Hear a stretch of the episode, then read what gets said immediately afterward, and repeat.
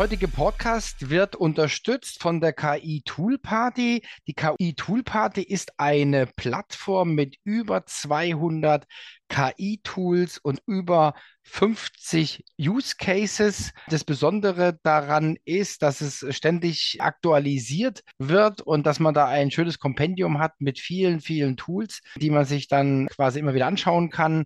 Und die Digital Breakfast Podcast-Hörer erhalten einen Rabatt von 10%. Wenn ihr den abgreifen wollt, dann geht einfach bei uns auf die Webseite. Auf der Startseite ist ein Banner, da könnt ihr das quasi dann einlösen.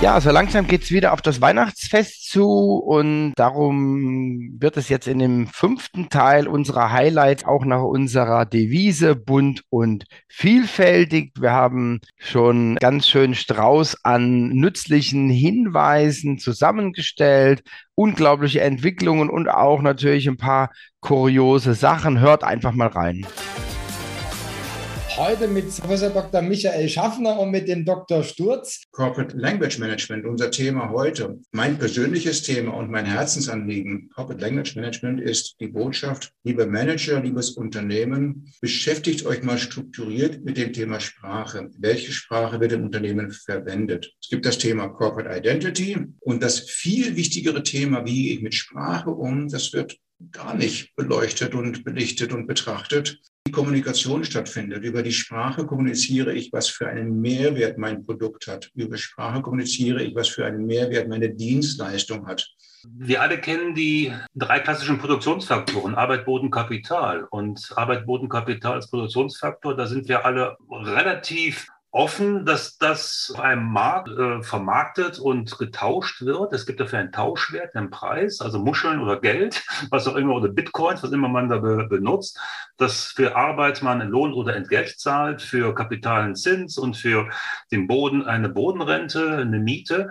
Aber dass Information als vierter Produktionsfaktor ebenfalls ein Tauschgut ist, dem ein Tauschwert gegenübersteht, das ist noch gar nicht so richtig in den Köpfen der, der Bevölkerung drin. Oder Sprache, über Sprache wird Information vermittelt, dass eben auch Sprache ein Investitionsmittel ist, wo man einen Tauschwert für auch mal kalkulieren muss. Das ist aber so die betriebswirtschaftliche Komponente damit mhm. drin. Das muss äh, sicherlich noch einmal geschärft werden in dem Verständnis dessen, was Sprache eigentlich auch bedeutet. Und in dem Zuge darf ich den Martin Rieger heute recht herzlich begrüßen. Ja, da geht's um 3D-Audio. Dieser Raumklang, Spatial Audio, 3D, 360 Grad, wie auch immer man das nennen mag. Letztendlich geht es darum, einen Höreindruck zu erzeugen, den wir Menschen so aus unserer natürlichen Umgebung können, weil wir Menschen, wir hören ja schon immer dreidimensional. Auch ja, wieso kam doch niemand darauf, da jetzt zu sagen, ich mache den Ton räumlich, weil dann kann ich ja auch viel besser differenzieren, wer mit mir spricht und mhm. es ist nicht so ermüdend. Wie liefert man vielleicht Emotionen an die Kunden? Wie will man die vielleicht mit neuen Erlebnissen begeistern? Dieses ganze Raumklang, das passiert alles Softwareseite. Aber äh, wie du hörst, es ist schon recht spannend. Ich gehe hier gerade mal ein bisschen rum und jetzt klingt es für euch so, als würdet ihr bei mir hier im Studio sein und ich kann noch mal ganz nah an das Ohr rangehen und euch ans Ohr flüstern und das ist sorry ein bisschen unangenehm. Deswegen gehe ich jetzt mal wieder ein bisschen weg. Meine drei Highlights von jedem Digital Breakfast so viel gelernt durch diese Digital Breakfast. Ja, ich kann es auch gar nicht ausdrücken, äh, wie viel, wie viel Jahre ich da sonst dafür gebraucht hätte. Ja, ja, weil es gab so viel Inspiration, so viel, so viel Dinge sind da passiert. Also ich fand es ein unglaubliches, ja, trotz oder wegen oder weshalb, wegen der Pandemie, wie auch immer. Also ja. das hat uns richtig, also von meinem Gefühl her auch wirklich nach vorne gebracht, ja. Ja, also wir haben die Marke angemeldet. Mir ist schon bewusst, Marke ist Marke. Ähm, es gibt natürlich unterschiedliche, es ist ja keine Wortmarke, wer die stärkste Marke ist, es ist ja eine Wortbildmarke. Für uns hat es symbolischen Charakter. Also für uns ist es ein Unterstreichen der Wichtigkeit des Digital Breakfast und ein Signal nach außen, wir meinen es ernst. Als Konferenzdolmetscherin hat die quasi simultan übersetzt. Und das war großartig und das hat uns jetzt in die Lage versetzt, da auch weiterzudenken, zu sagen, okay, wir können auch Digital Breakfast 2 und mehrsprachig machen. Das war mir ganz wichtig. 2021 war Digital Breakfast 2.0. Wir haben einfach jetzt Digital Breakfast 3.0. Da kommt es jetzt drauf an, wie schnell wir da sind. Und da haben wir jetzt einfach die Überschrift Wachstum, Inhalt, Livestream. Das mhm. sind so die drei Punkte, die wir mit Digital Breakfast 3.0 äh, abarbeiten möchten. Es wird gehen in Richtung hybride Veranstaltung, sobald es das zulässt. Das ist alles noch für mich unter der Überschrift Wachstum und Inhalt. Dann haben wir ja den Coffee Talk. Das heißt einfach international. Das heißt, dann wird der Zeitpunkt erreicht sein, wo alle Digital Breakfast in Deutsch und in Englisch stattfinden und wo die Webseite auch, wo wir eine eigene englische Webseite haben. Ja. Wenn wir die anderen Sachen gelöst haben, dann kommt Digital Breakfast 4.0 international. Okay. Und heute habe ich den Ralf Schemmert an Bord. Das Spannende ist, dass er die digitale Welt und die reale Welt verbindet das Thema der Digitalisierung wird sehr, sehr stiefmütterlich behandelt, also auch in der Kommunikation. Und das hat aus meiner Sicht auch einen Grund, nämlich die Digitalisierung wird unser Leben auf den Kopf stellen, sondern einfach welche Vorteile es geben wird in der Zukunft, also was wir machen können. Wir werden höchstwahrscheinlich sehr viel mehr Freizeit haben als heute, also sehr, sehr viele Menschen. Sie sagen, welche Veränderungen eintreten werden, aber Sie können nicht genau sagen, wann der Homeoffice-Grad heute ist Corona geschuldet. Ich mhm. glaube, ich bin fest davon überzeugt, dass der Stand, den wir heute haben, an technisch Möglichen für Homeoffice über Zoom oder Teams, whatever, all die Tools, die wir haben, das hätte ohne Corona noch mindestens 10, 15 Jahre lang ja. gedauert.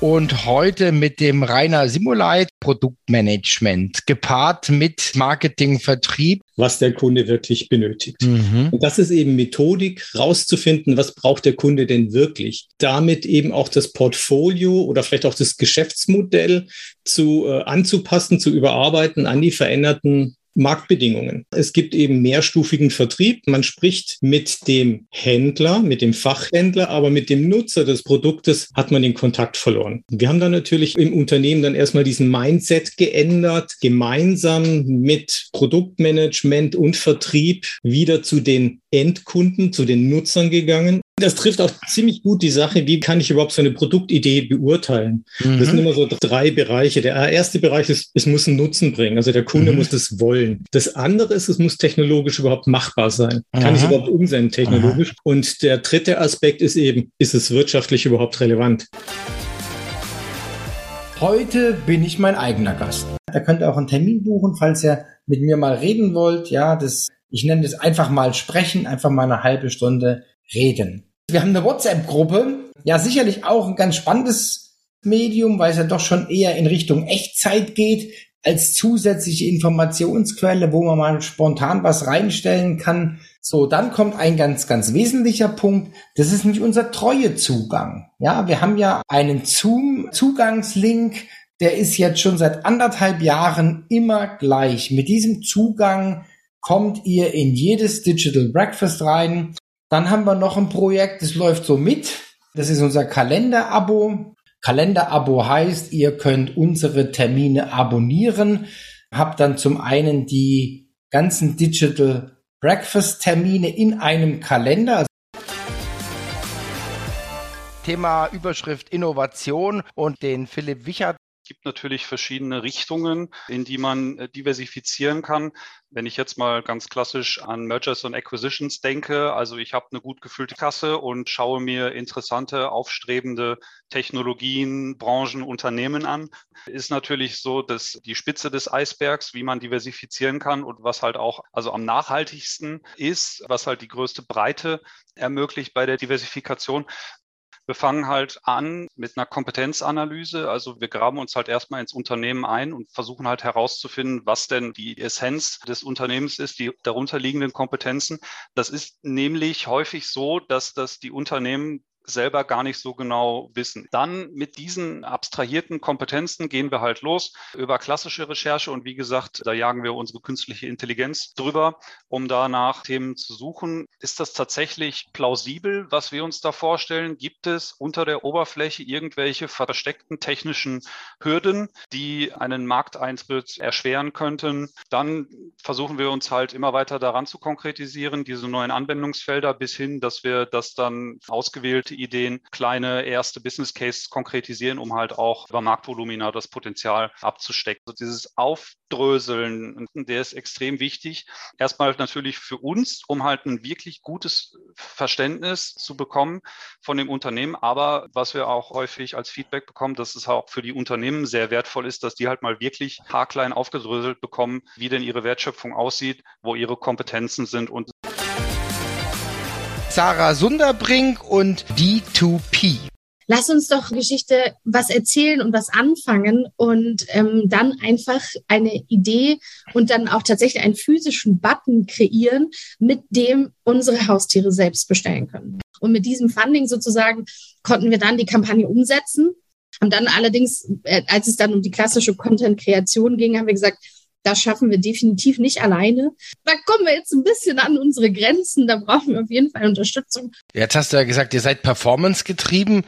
Also wir haben ganz klar vorab uns überlegt, was sind über unsere übergeordneten Ziele und sind ganz Aha. klar, haben uns sozusagen einfach ein bisschen abgegrenzt und haben gesagt, wir wollen fokussieren auf Magenbekanntheit, auf Imagebildung, Mhm. Community Building, ein bisschen Social Buzz, haben wir gesagt, machen wir auch. Mhm. mhm. und haben dann das in, in KPIs natürlich auch überführt, auf die wir uns committed haben. Und das waren dann Reichweite, Engagement und Video Views. Mhm. Und dazu, weil wir gesagt haben, das ist sozusagen klar unser Fokus, auf den wir uns committen. Ende des Tages wollen wir alle Sales und wir mhm. wollen alle Traffic dafür, dass wir gemeinsam Fehler machen sollen, weil ich das total wichtig finde, dass man sich nicht intern, also innerlich schon total limitiert und sagt, ach, das geht eh nicht, sondern lass es uns einfach ausprobieren. Und wenn es scheitert, ist auch okay, dann haben wir was draus gelernt. Heute mit Angela Clemens, Datenschutz und Compliance. Key Facts im Datenschutz. Da darf der Chef auch mal auf die E-Mails zugreifen. Ne? Mhm. Also wenn er da wirklich einen begründeten Verdacht hat, dass da eine Straftat vorliegt, der er nachgehen muss. Das darf er. Mhm. Oder ich habe so eine Art Betriebs- oder Kollektivvereinbarung. Habe ich die drei Sachen nicht, darf ich eigentlich grundsätzlich die Daten nicht verarbeiten. Es sei denn, ich habe eine Einwilligung. Und eine Einwilligung im Beschäftigtenverhältnis, die ist ein bisschen kritisch, weil ich ja sogenanntes Über- und Untergeordnetenverhältnis habe. Ne? Mhm. Und man sagt, so eine Einwilligung, die muss unbedingt auch freiwillig erfolgen. Mobile arbeiten oder Homeoffice arbeiten? In Homeoffice sollte sich ja, der Arbeitgeber auch das Recht einräumt, das Ganze sich mal anzuschauen. Mhm. Der anderen Seite hat natürlich auch der, der Unternehmer die Pflicht, dafür zu sorgen, dass sein Mitarbeiter auch in einem gesunden Umfeld mhm. dann arbeitet. Halt mitgeteilt werden und ich empfehle auch eine Unterschrift drunter, mhm. um im Zweifelsfall halt dann wirklich was in der Hand zu haben. Bei Mobile Office ist es ein bisschen schwierig, ne? Wenn der im Garten ist oder ja, gibt ja Unternehmen, die genehmigen ihren Mitarbeitern auch im Auslandsaufenthalt ne, über einen gewissen Zeitraum in ihrer Homeoffice-Zeit. Das Thema mobiles Arbeiten, Auslandarbeiten, er hat gesagt, man darf anscheinend nur 40 Tage im Jahr im Ausland arbeiten. Mhm. Ja, gibt ja. so. Also es gibt viele Gesetzmäßigkeiten, die dann wirklich auch noch zusätzlich zu berücksichtigen sind, neben mhm. dem Datenschutz. Wissensmanagement mit Diana Draskovic und mit Sven Kolb. Wissensmanagement ist ein relativ großer Begriff. Da kann ich so ziemlich alles drunter subsumieren, was es an IT gibt. Am Ende des Tages ist auch eine Windows-File-Ablage irgendwie mhm. ein Wissensmanagement. Wissensmanagement ist im Prinzip, wenn ein System in der Lage ist, das Wissen vernünftig in einen Prozess hineinzubringen.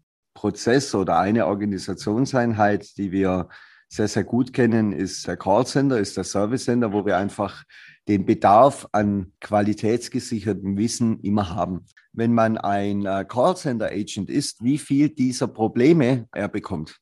So, das sind tausende verschiedenster Möglichkeiten von Problemen. Das genau macht Wissensmanagement an der Stelle dann eben aus, dass er qualitätsgesichertes Wissen bekommt.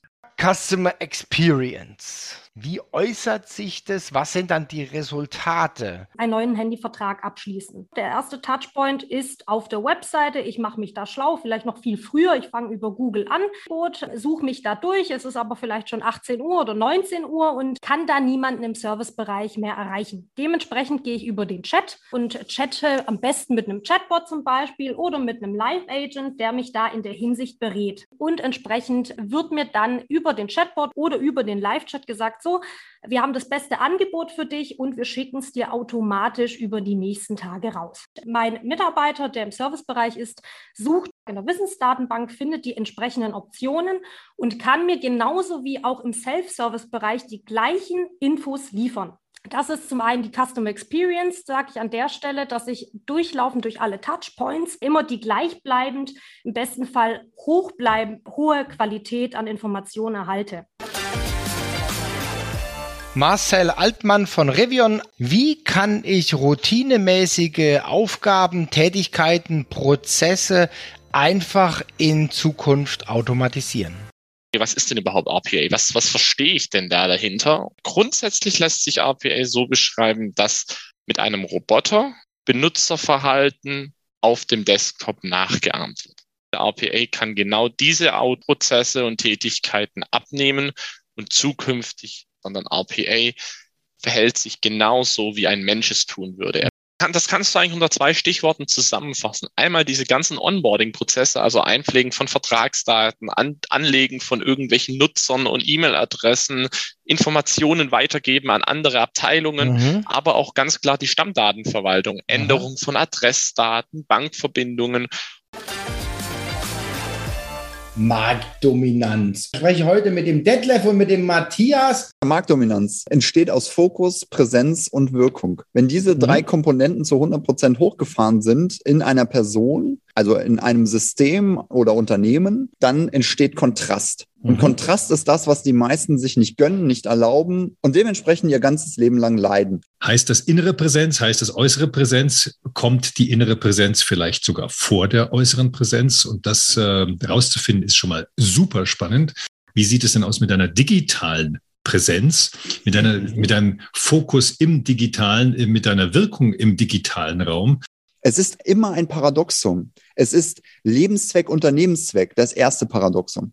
Das zweite Paradoxum ist Anerkennung und Selbstwert. Und das dritte Paradoxum ist Freiheit und Sicherheit. Und die Frage ist doch die, was machst du mit deinem Leben und wie präsent bist du denn im Hier und Jetzt? Präsent heißt ja hier und jetzt und nicht in der Vergangenheit leben und nicht in der Zukunft leben. Natürlich ist es gut, die Zukunft zu planen und möglichst Fehler zu vermeiden, um möglichst sicher zu sein. Aber Fehler vermeiden können wir halt nur, wenn wir auch was machen dann, oder, oder uns hinsetzen und zu Hause nichts mehr machen, dann machen wir keine Fehler und das ist vielleicht der allergrößte ja, Fehler. Ja, genau.